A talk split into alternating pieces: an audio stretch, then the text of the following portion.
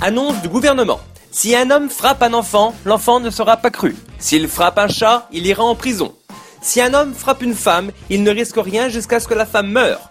Si un dictateur tue son peuple, le Parlement délibérera pendant dix semaines pour savoir ce qu'il faut faire avant de passer un coup de téléphone au dit dictateur pour lui tirer les oreilles. Si des anarchistes tiennent des positions sur une ZAD, la police a le droit de les tuer.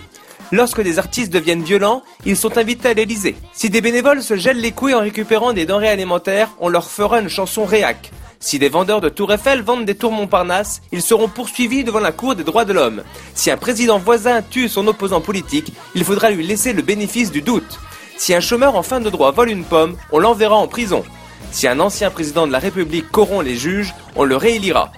Si un père de famille nombreuse en fin de droit fraude la CAF, il aura la tête coupée.